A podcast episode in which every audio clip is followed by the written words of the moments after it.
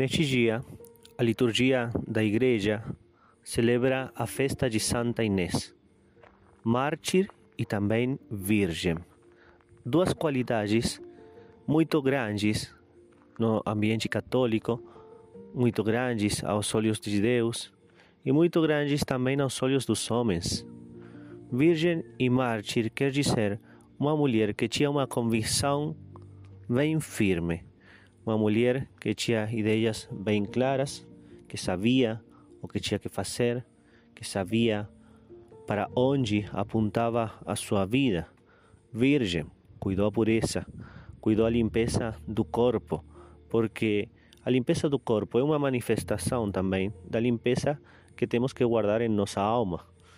Santa Inês soube guardar isso e guardar até dar o próprio sangue por essa realidade.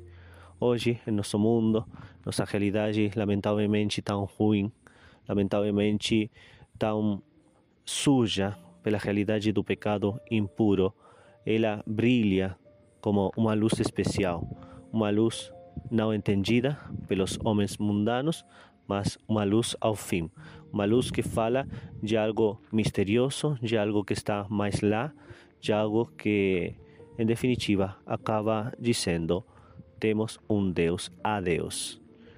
Segundo lugar, Santa Inês foi mártir. Mártir é testemunha, testemunha de uma realidade, testemunha de que o que ela acreditava tinha para ela tanto valor que até a mesma, a mesma vida podia ser entregada por isso. Santa Inês foi mártir, deu o seu sangue por dizer ao mundo Cristo existe, Cristo está vivo, Cristo ressuscitou, vale a pena deixar tudo por Ele. E se é o caso, também vale a pena deixar a própria vida. Cristo está vivo.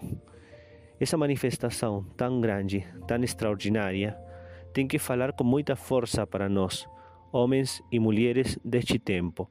Um tempo, ao menos no prático, sem Deus, um tempo no qual os olhos estão cravados nas coisas mundanas, nas coisas da carne, desta terra, do aqui e agora, e se esquece que temos uma salvação para ganhar, que temos um céu para conquistar, que temos um reino que nos está esperando e ao qual não vamos poder aceder se nós somos dignos.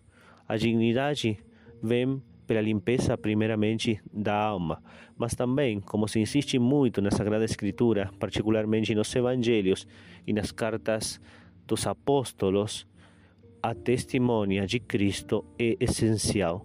Temos que ser testemunhas para um mundo que não acredita. Temos que mostrar com nossa vida, sim, e com nossas palavras também, que Cristo está vivo, que vale a pena deixar todo por Ele, se entregar por amor dele. Vamos a fazer então todos o esforço para ser cada dia mais cristãos.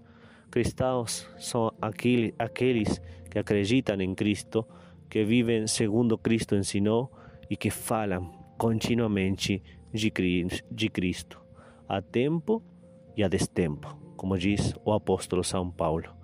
Que Nossa Senhora nos conceda a todos a graça de ser verdadeiramente testemunhas de Cristo, testemunhas com uma vida santa, com uma vida de pregação contínua. Cristo está vivo e o mundo precisa saber isso e nós podemos contar isso para Ele.